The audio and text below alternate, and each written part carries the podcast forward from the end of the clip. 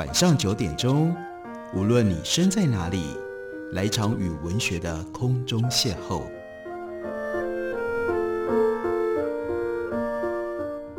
杨照谈书，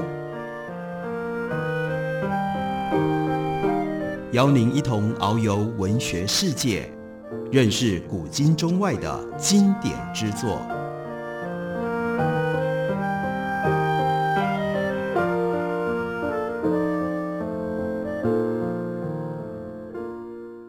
各位听众朋友，大家好，欢迎收听杨照谈书。本节目于台北广播电台 FM 九三点一，每个星期一到星期五晚上九点为大家播出。我是杨照。在今天的节目当中，要为大家介绍的，这是刘致昕他所出版的新书，书名叫做《真相制造》，这是春山出版公司的新书。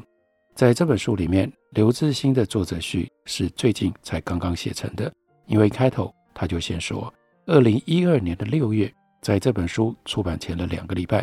一名加拿大智库的副总监和一位纪录片的导演，他们正在筹备关于台湾假新闻的专案，所以呢，跟刘致昕连线。访谈到了最后，他们就问：为什么过去五年多来，你要不断地追假新闻的议题？这是一个重要的背景，因为这本书呢，是从二零一六年在比利时所发生的事情开始写起的。这五年的时间当中，他说，不论是台湾政府。多国代表处内的会面，在伦敦、新加坡的国际公司、国际工作坊，或者是到乡镇的各级学校跟社区里的演讲，这个题目都会出现。有的提问者把假新闻跟过去的非常光碟事件相连，怀疑是否需要如此深究选举当中的脏水。有的提问者听到“假新闻”这三个字，就联想到各种谬论或者是阴谋论，满脸不屑的表情。有的是想确认我是不是自己人，要追的是不是敌人所发的假新闻？为什么要不断地追假新闻的议题呢？要回答这个题目，刘志新说：“我以不同的身份，在不同的场合，有不同的答案。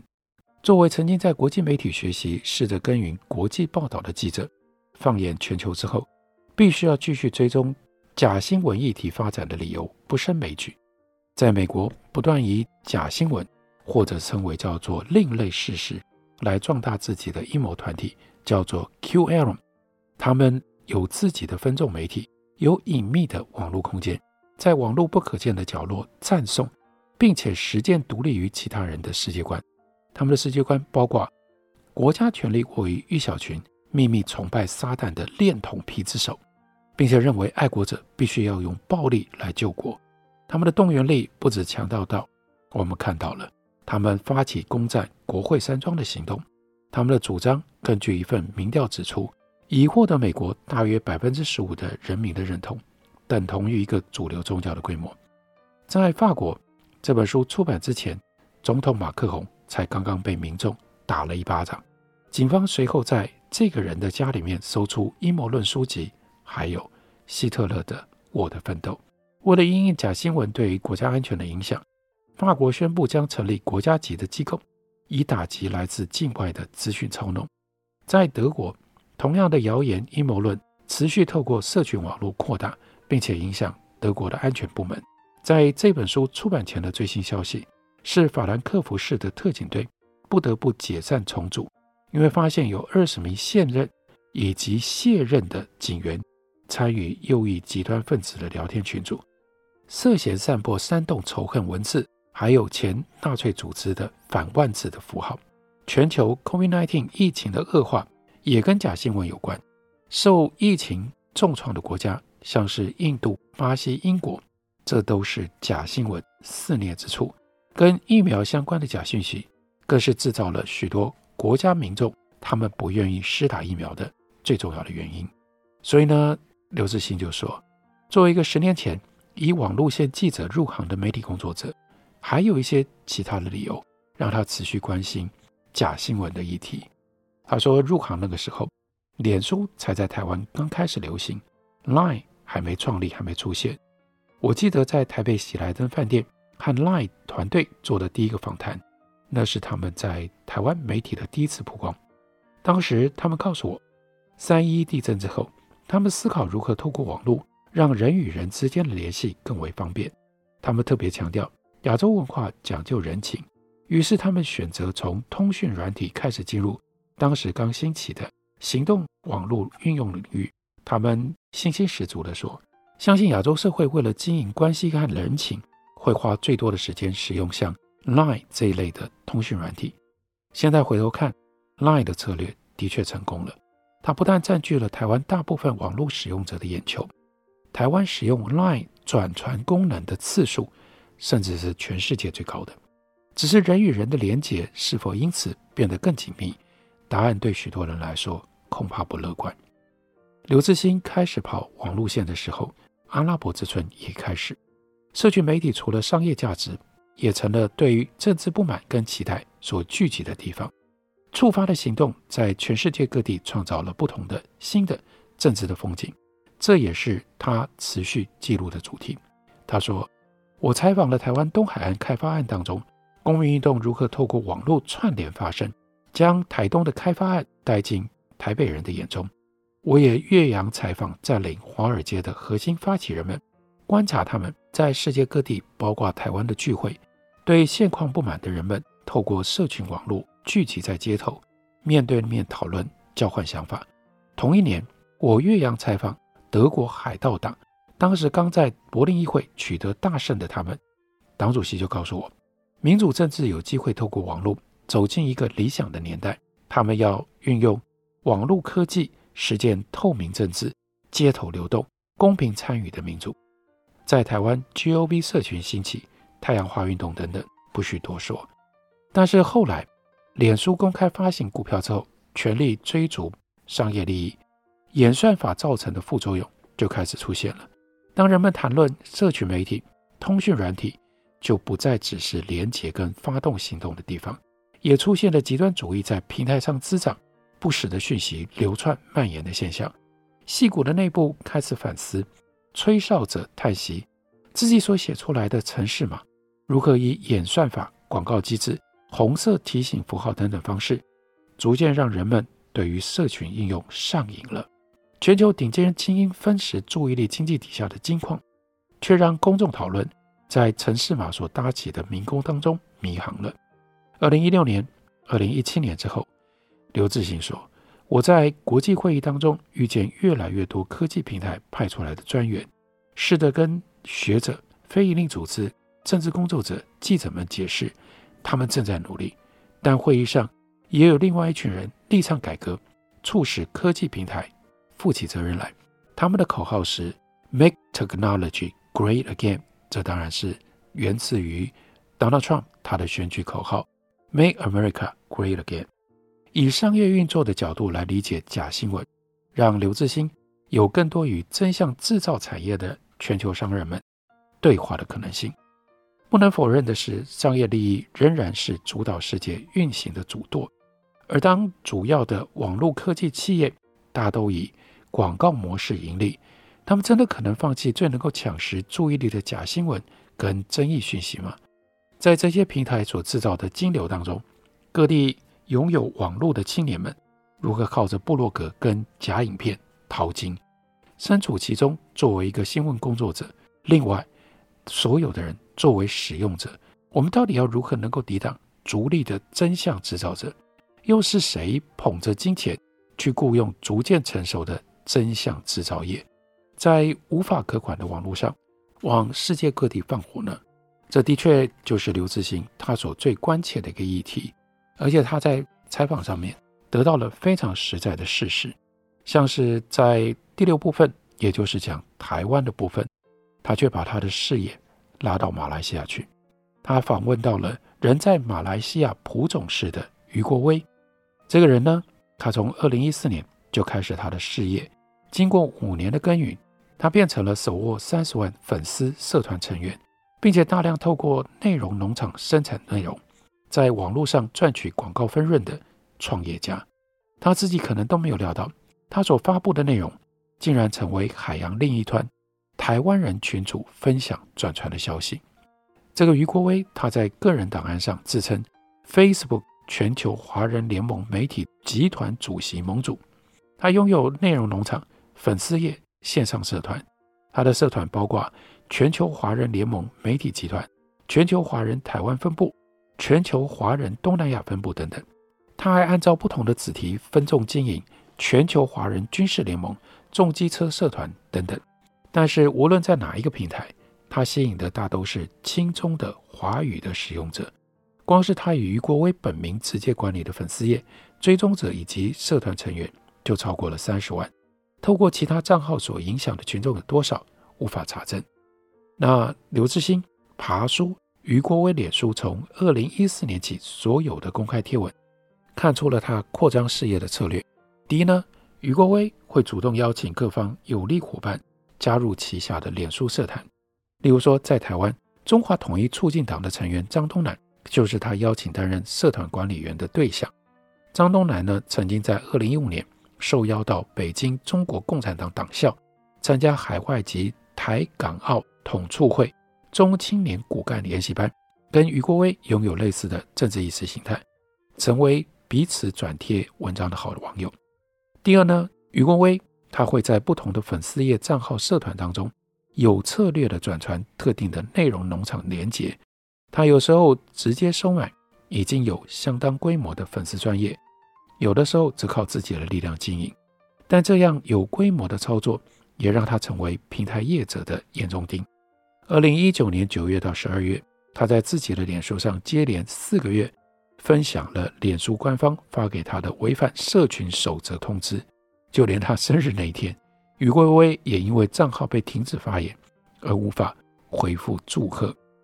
余国威在脸上说，他真的被 FB 封到麻痹了。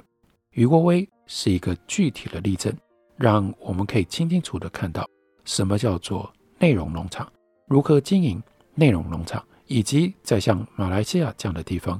经营内容农场如何变成了一个产业，又如何竟然从马来西亚跨海影响到台湾？我们休息一会儿，等我回来继续聊。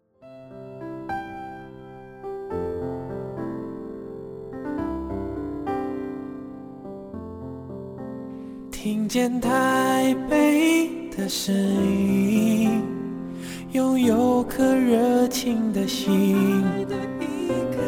有爱与梦想的电台，台北广播 FM 九三点。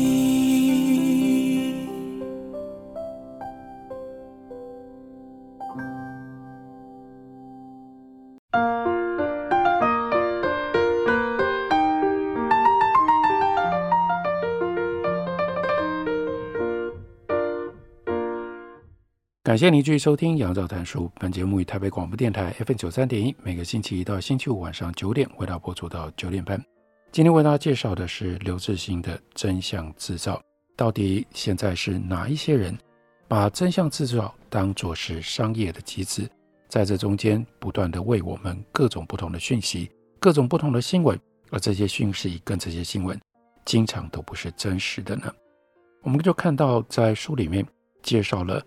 马来西亚的内容农场经营，在马来西亚境内有三大内容农场的经营业者，他们事业最高峰的时候，靠着叫做文青文、激励文就能够赚钱。后来社群平台开始管制，那那个时候有一些人就低价卖掉了粉丝页，还没有卖掉的，现在则在各内容农场不同的平台当中持续的淘金。接下来刘致昕呢，他自己动手。去尝试，他就说，在资安公司 Team T5 的指导底下，我发现原来自己也能够成为经营内容农场的同行。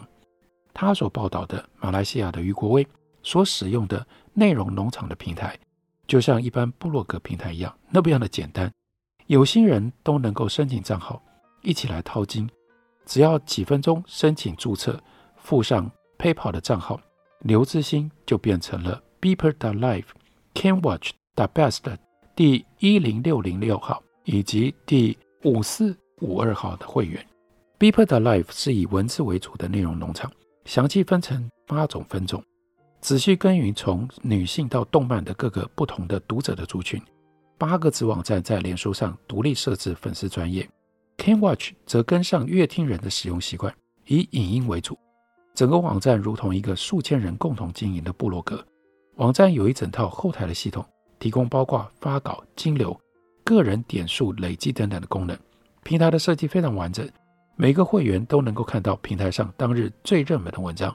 每一篇文章旁边显示着浏览数，还有复制的按钮，让人能够轻易地复制文章。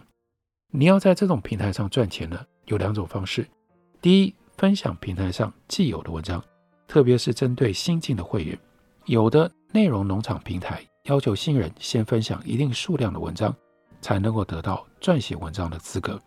分享文章之后，按连结的点阅次数，每千次能够分到两块钱到十块钱新加坡币等等。第二种赚钱的方式就是写文章了。特别的是，撰写者有调整分润比的机制，设定帮你分享文章者能够分到几成的广告分润。这就像老鼠会一样。直销上下线的这种网络的设计，鼓励文章在网络上流传。这一门生意的成败关键当然是在流量。这一点呢，坐拥三十万脸书粉丝的余国威，他从二零一四年创业以来，应该是表现不俗。余国威创造张贴相近意识形态的文章，为相同政治倾向的网友们提供阅读的材料，让人们得以在网络上抒发己志，而网友们。便带给了余国威流量和广告的分润。以脸书社团全国华人联盟社团为例，两万名社团成员是点阅率的来源，也可能是流量淘金模式的下线。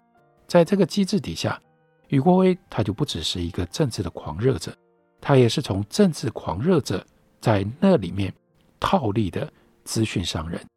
一个长期研究内容农场的资安专家就提醒刘志兴。余国威可能因为脸书的压制、触及率以及文章的互动表现不佳，但这并不表示他就没有收入。首先，这些文章的连接可能不止在公开的脸书上，也可以在封闭的 LINE 群组、微信群里面流传。第二，如果有第三方主动付钱，要求余国威等人制作特定的内容，那获利就不只有广告分润了。这些彼此作为上下线的会员，看似自然的生长，去中心化各自努力。但是在会员当中，其实常有一个线上的虚拟管理中心。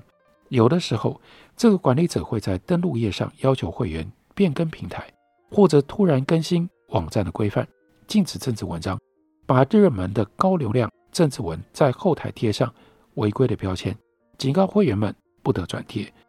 到底是谁在设定规则？是谁在指示会员们转移阵地，跟着平台上的指示？刘致昕呢，他就走进内容农场在线上的秘密基地，那是一个有四百八十一人，叫做大榴莲群的 Telegram 群组。这个将近五百人的群组里面，简繁体中文交杂，会员的问题从内容农场的定义到假账号哪里买、转账细节等五花八门。群组之间的金钱交易工具非常的多元，包括了微信、支付宝、PayPal、新加坡银行等等。群组内的每一个成员都是内容农场的操作者，他们操作的内容农场系统包括散文联盟、奇趣网、CaneWatch、Beeper.Live。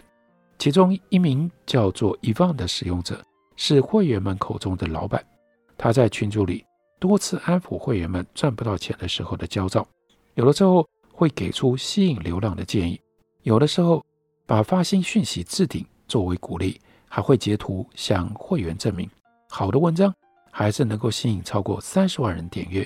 如果以每千次点阅四新加坡币，新加坡币四块钱来计算，一篇成功的文章能够创造大约一千两百块钱新币，那是新台币两万七千块钱了。那那是一笔不小的钱。以二零一九年耶诞节当天上午为例，以往呢，他还扮演耶诞老公公，在群组里。发出罚款的通知，但会员们除了感谢，也问脸书的触及率什么时候会恢复？FB 触及还没有恢复。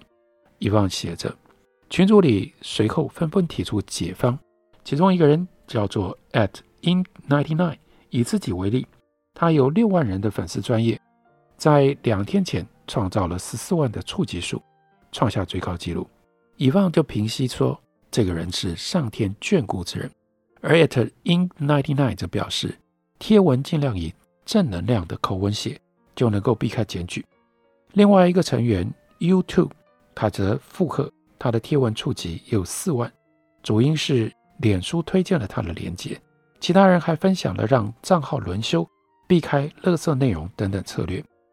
这既像自救会，也像老鼠会，更像是一起打工的伙伴。刘致昕他在网络上搜寻群组，例如说“大榴莲”、“散文联盟”等字眼，发现月入数万赚钱之路的这一些教学影片、部落格文，最早可以追溯到二零一五年。从那时候开始，便有人从网络上教民众如何靠着内容农场来发大财。一支在 YouTube 上面的大榴莲网教学影片，留言处可以看到许多人贴上自己的邀请链接。招募下线，也有不少近期留下的留言，指出大榴莲网已经换到新的网域，叫做今日头条。在大榴莲群的群主的名单当中，刘致昕就查到看到了一个台湾人都熟悉的粉丝页的名称，所以呢，他就寻线联络上了这个人。电话的那头，化名叫做阿杰的人承认，大榴莲群组里面的人就是他，他人在高雄。阿杰向刘致昕解释。这一门生意是怎么做的，以及大榴莲群和台湾流传的不实讯息之间到底有什么样的关联？从脸书在台湾开始有使用者，阿杰就开始在网络上写内容农场的文章了。他说：“我之前用两三间网站，一间叫 Coco，Coco 是台湾的，然后呢有一间叫欢享网，那是中国大陆的，另外一间就是大榴莲，大榴莲算是马来西亚那边的。”阿杰解释。在黄金时代，他一个月最高能赚六万多块网络上的广告分润。但是如今呢，生意越来越难做。二零一八年选举了之后，网军变成了敏感话题，脸书也就开始侦查内容农场的网站，降低连接在脸书上的触及率。再加上政府也开始针对假新闻开罚，种种外部的因素让他的收入大不如前。但即使如此，善于写政治文章的他，还是能够从不同的时事新闻当中加工出煽动情绪的材料。他说：“关键是投其所好。他跟余国威一样，拥有自己的粉丝团，散布他在内容农场平台上面所发布的文章，捞进了流量之后，赚取广告分润。政治意识形态长期偏蓝的贴文，就吸引了一批死忠的粉丝。他承认，只要多写韩国语好话，多写。”蔡英文坏话，或者是夸大泛蓝阵营动员造势的人数，立刻就有效果。有些人还会经营 LINE 群组、微信来散播文章，那都会有帮助。阿杰称自己是一般上班族，却打算拿四五十万请中国工程师团队替他打造如主流媒体一般正经的网站。这样的投资有两个原因：首先是看好影音类内容的发展，决定投身建制。第二是他和大榴莲系统背后的主事者伊旺的争执。他说伊旺这个老板比较严，禁止我们分享一些政治文。我之前分享那一篇四个小时就三四万人看，结果被脸书注意到了，就发生了一些 FB 的大地震，整个农场文的网域被封掉，我差一点钱拿不回来。刘致昕特别说，在进行调查采访的两个多月当中。他曾经多次试图联络大榴莲系统内容农场平台的幕后主人伊旺，但得到他的回复是等到报道初刊的当晚，我才收到他怒气冲天的讯息，直接在群组上要我现身。